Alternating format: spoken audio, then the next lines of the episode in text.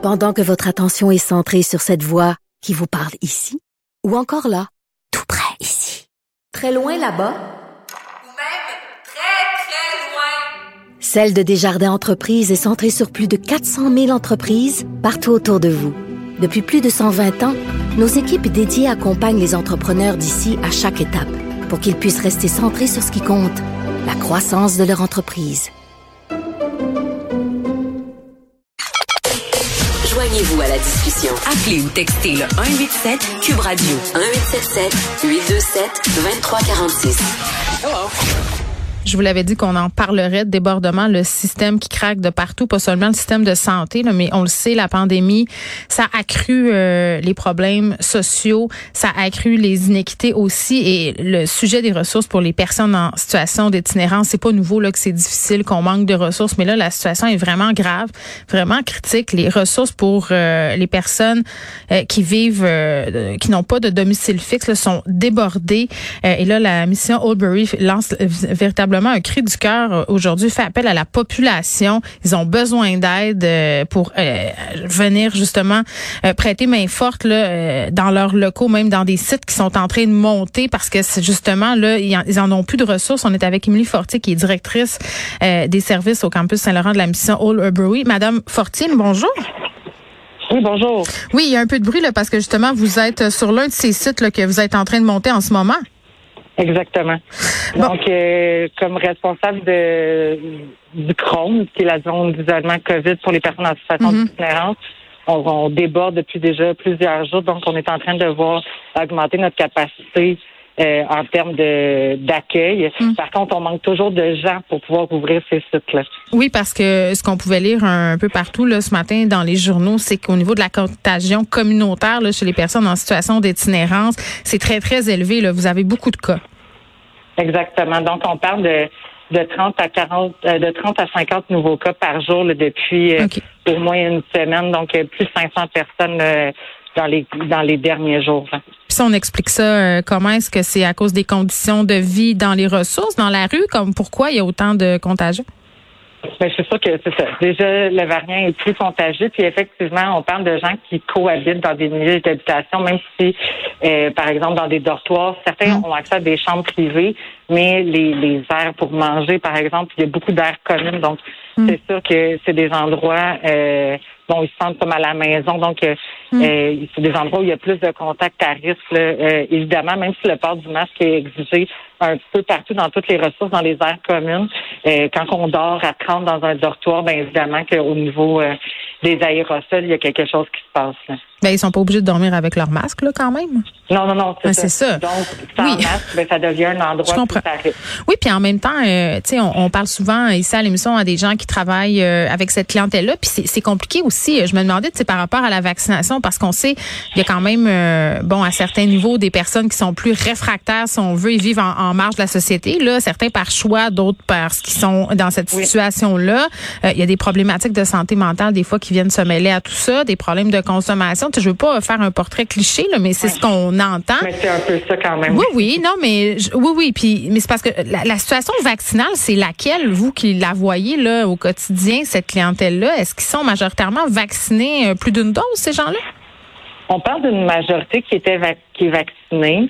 Euh, par contre, ça l'empêche pas de l'attraper. Donc, euh, c'est pourquoi on est préoccupé. C'est pour ceux qui qui étaient pas vaccinés. Donc, euh, les chiffres ont varié là, entre 60 et 80% en fonction des ressources là, qui accueillaient. Puis bon, qui il y a des groupes qui sont plus qui vont adhérer plus facilement à la vaccination. Mm.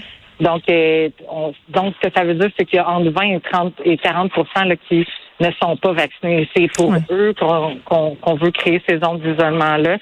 Euh, aussi pour le personnel, pour qu'ils puissent travailler dans, dans des milieux sécuritaires, puis qu'on puisse continuer à, à offrir des hmm. services d'accueil, même en ce que nous on appelle en zone verte, dans les services réguliers. Bon, je comprends. Euh, Madame Fortier, là, que la demande dépasse largement l'offre en ce moment. Là, on annonce du temps très, très froid euh, à Montréal. la nuit prochaine pourrait faire jusqu'à moins 38 avec le facteur vent. On sait que l'année dernière, là, euh, il y a une personne en situation euh, d'itinérance d'origine et nous qui est décédée dans une toilette chimique à cause du couvre-feu. Là. J'imagine que vous êtes inquiète là, par rapport au temps froid qui s'en vient extrêmement inquiète. Euh, il y a deux, il y a deux combats. Donc, euh, il y a les, les, zones pour avoir des, des zones d'accueil euh, d'isolement COVID assez grandes, avec une mm. assez grande capacité pour pouvoir accueillir tout le monde. Parce que quand on, quand on est à pleine capacité, c'est les organismes réguliers qui doivent créer des zones chaudes dans leur euh, mm. dans leur bâtiment, donc auprès de leurs équipes. Et là, les équipes aussi euh, attrapent euh, la COVID. Donc, il y, a, tout ce volet-là, mais aussi aussi qu'à chaque fois, déjà la situation, il manquait de lits. On avait demandé plusieurs fois des lits d'hébergement d'urgence pour mm-hmm. l'hiver. ça avait été accepté en partie. Par contre, dans un dans une période comme maintenant où la majorité des organismes sont en éclosion, ce que ça veut dire, c'est qu'ils diminuent leur capacité d'accueil. Donc, même pour les personnes qui n'ont pas la COVID, présentement, il y a très peu d'organismes qui ont encore de la place pour passer la nuit.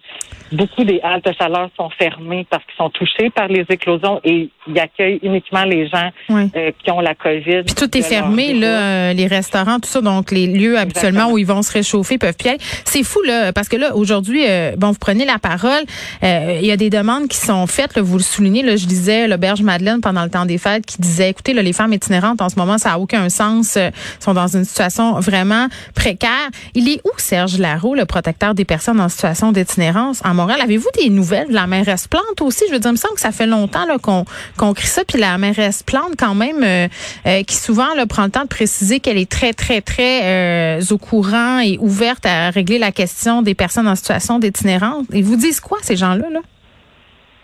En fait, depuis au niveau de du manque de place en hébergement d'urgence, on a lancé des cris d'alarme depuis euh, euh, même le mois de juin. Oui, depuis longtemps, c'est pas d'hier. Là. Exactement. Ah Donc ça, ça, ça, fait longtemps euh, que ça a été demandé. Puis comme je disais, ça a été accepté. Nos demandes ont été acceptées partiellement. Donc ça a donné le site qu'on gère Hôtel Dieu.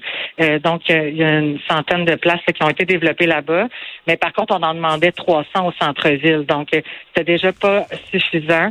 Là, la situation est telle que honnêtement, je peux pas. Euh, les, les, équipes de la ville de Montréal, tout comme le CIUS du Centre-Sud, sont derrière nous là, mm. pour essayer de de, de, trouver une solution mm. pour la crise qu'on Mais là, vous manquez de bras. C'est ça l'affaire. Là, vous nous sollicitez là, qui peut aller aider? Est-ce que ça prend des ressources particulières? Là, euh, S'il y a des gens qui nous écoutent, qui se disent, ben moi, là, euh, en ce moment, j'ai du temps, je peux donner du temps, je veux y aller. Comment ça fonctionne? Ben, au point où on est où on en est rendu, euh, on cherche des gens euh, qui ont une, un minimum d'expérience en intervention, euh, qui ont envie de s'impliquer auprès de, la population en situation d'itinérance, mm. qui viennent, oui, avec des enjeux de santé mentale, de consommation, mais qui a aussi des des lieux où c'est agréable puis où c'est juste l'interaction. Donc, on, on, a autant des gens qui peuvent être sur le plancher, qui au niveau alimentaire, que les nettoyeurs, mm. euh, que il y a des postes administratifs de coordination. Toutes les portes sont ouvertes présentement. S'il y a des euh, étudiants peut-être qui nous écoutent aussi en intervention, en travail social. Exactement. Donc, à la mission Bury, on recrute euh, depuis euh, bien avant la COVID. Là, mm. la crise qu'on connaît actuellement là, dans les trois, quatre dernières semaines, on était déjà en pénurie de main-d'œuvre. Donc, sur le site Internet de la mission Bury, mm. il y a tous les liens pour appliquer. Sinon, le CIUS euh, du Centre-Sud de Montréal euh, a développé une ligne euh, de téléphone unique pour les gens qui seraient intéressés à déposer leur candidature, considérant un peu comme le jeu contribue qu'on avait entendu, mais vraiment uniquement pour le milieu de l'itinérance, pour pour pouvoir qu'on pour qu'on puisse bonifier les équipes puis qu'on puisse avoir un nombre suffisant de, de Mais est-ce qu'on peut en donner un, un numéro, l'avez-vous? Oui, en fait oui. Donc c'est le 514 940-5216.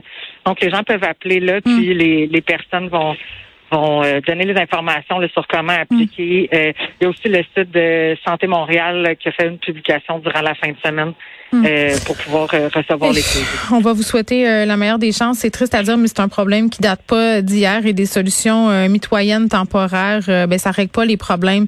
Lee Fortier, qui est directrice des services au campus Saint-Laurent de la mission All Brewery. Si vous voulez aller aider, là, je rappelle le numéro de téléphone 514 940 5216 50 50, ouais, pardon, 500 personnes sans abri qui sont déclarées positives à la COVID, qui ont besoin d'aide pour passer l'hiver. Je vous rappelle, là, on annonce moins 38 euh, la nuit prochaine.